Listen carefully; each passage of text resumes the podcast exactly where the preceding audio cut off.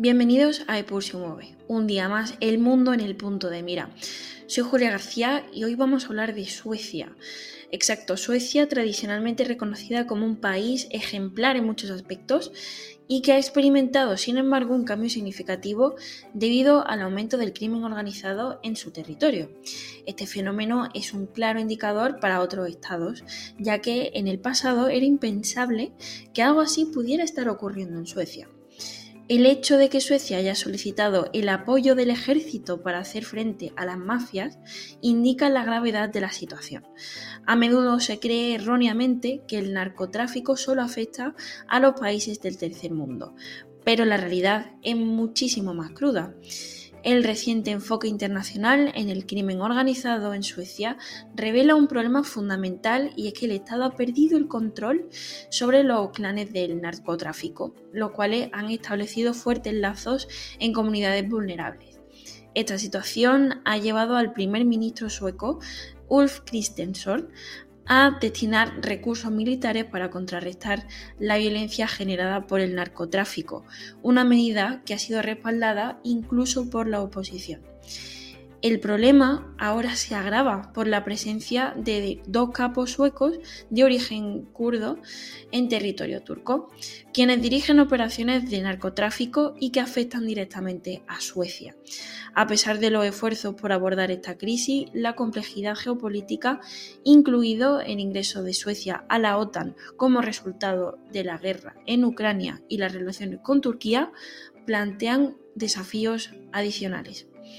Uno de los capos, Rawa Majid, logra obtener la, ciudadanía turca y vive en Estambul, a pesar de tener una notificación roja de Interpol. La negativa de Turquía a extraditarlo refleja tensiones políticas más amplias y que podrían estar relacionadas con el tratamiento de miembros del PKK por parte de Suecia. En resumen, el aumento del crimen organizado en Suecia es un problema muy grave y que requiere acciones concentradas tanto a nivel internacional como nacional para abordar de raíz esta, esta problemática. Según datos oficiales de la policía sueca, hasta el 30 de septiembre 42 personas perdieron la vida debido a disparos de armas de fuego y 80 resultados heridas en el país. Aunque estas cifras son menores que las del año pasado, que se estableció ya un récord de muertes, en septiembre 12 personas fallecieron como consecuencia de los clanes de narcotráfico. Entre las víctimas se encontraban tres personas que no tenían ninguna conexión con organizaciones criminales. Un aspecto también muy preocupante y extremadamente peligroso es el de los ajustes de cuentas en Suecia, que es el uso indiscriminado de explosivos. Este año marca el peor registro en cuanto a atentados con explosivos de la historia del país, con un total de hasta 132 muertes eh, hasta el 30 de septiembre. La organización criminal está utilizando constantemente bombas para intimidar o eliminar a sus enemigos este clima de violencia extrema se ha ido desarrollando gradualmente en el crimen organizado, a diferencia de otros delitos que han disminuido en Suecia como son los delitos contra el patrimonio.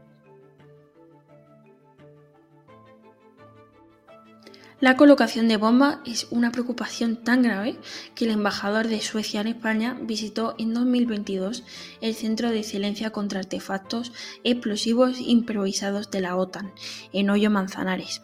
Y en junio pasado, varios policías suecos recibieron entrenamiento allí para detectar estas amenazas. Desde 2010, informes policiales han alertado al Ministerio de Justicia sueco que alrededor de 5.000 jóvenes podrían estar involucrados en, todo esto y también podrían estar encaminados eh, hacia este tipo de violencia sistemática, cifra que se ha ampliado considerablemente desde entonces. El actual primer ministro admitió que el gobierno anterior falló en detectar esta alta cantidad de jóvenes en riesgo Ahora hay sicarios en Suecia que tienen entre 15 y 16 años y varios de ellos están siendo juzgados. Algunos de estos jóvenes han recibido hasta 100.000 euros por cometer un asesinato. La sociedad y la policía suecas han ignorado los graves acontecimientos que han ocurrido en un país que no estaba acostumbrado a este tipo de violencia. El crimen organizado en sus inicios no afecta directamente a la población, pero una vez que toma el control de un territorio requiere más espacio. Inicialmente, estas pandillas solo afectaban a los residentes de los barrios donde surgían con tiroteos ocasionales, explosiones o balas perdidas en viviendas. Sin embargo, llega un punto en el que los servicios públicos como la educación y la salud se ven afectados, ya que los profesores y médicos evitan trabajar en áreas controladas por el crimen organizado, como es normal. El abandono estatal en ciertos sectores contribuye a que grupos criminales violentos controlen su, área de operación y eso está ocurriendo en Suecia. Como se mencionó anteriormente, el conflicto en el narcotráfico sueco es ahora la máxima preocupación, especialmente entre la red eh, Foxtrot, convirtiéndose en un asunto personal entre los, campos, entre los capos Rawa Majid e Ismael Abdo. La madre de Ismael Abdo fue asesinada a tiros el 7 de septiembre en su casa. Previamente, dos sicarios intentaron asesinar a Rawa Majid en un restaurante de Estambul. Luego, el 11 de septiembre, un sicario intentó asesinar a la suegra de Rawa Majid en su hogar, aunque milagrosamente sobrevivió. Esta situación es cada vez peor y afectará cada vez a más civiles, dado que estos servicios públicos se están viendo muy afectados. Esto la verdad es que sorprende bastante, sobre todo si no se conocía. La verdad es que es un tema que no he visto que esté siendo demasiado mediático.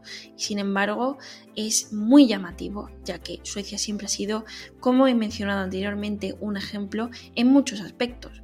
Se ve que en la lucha contra el crimen organizado no demasiado.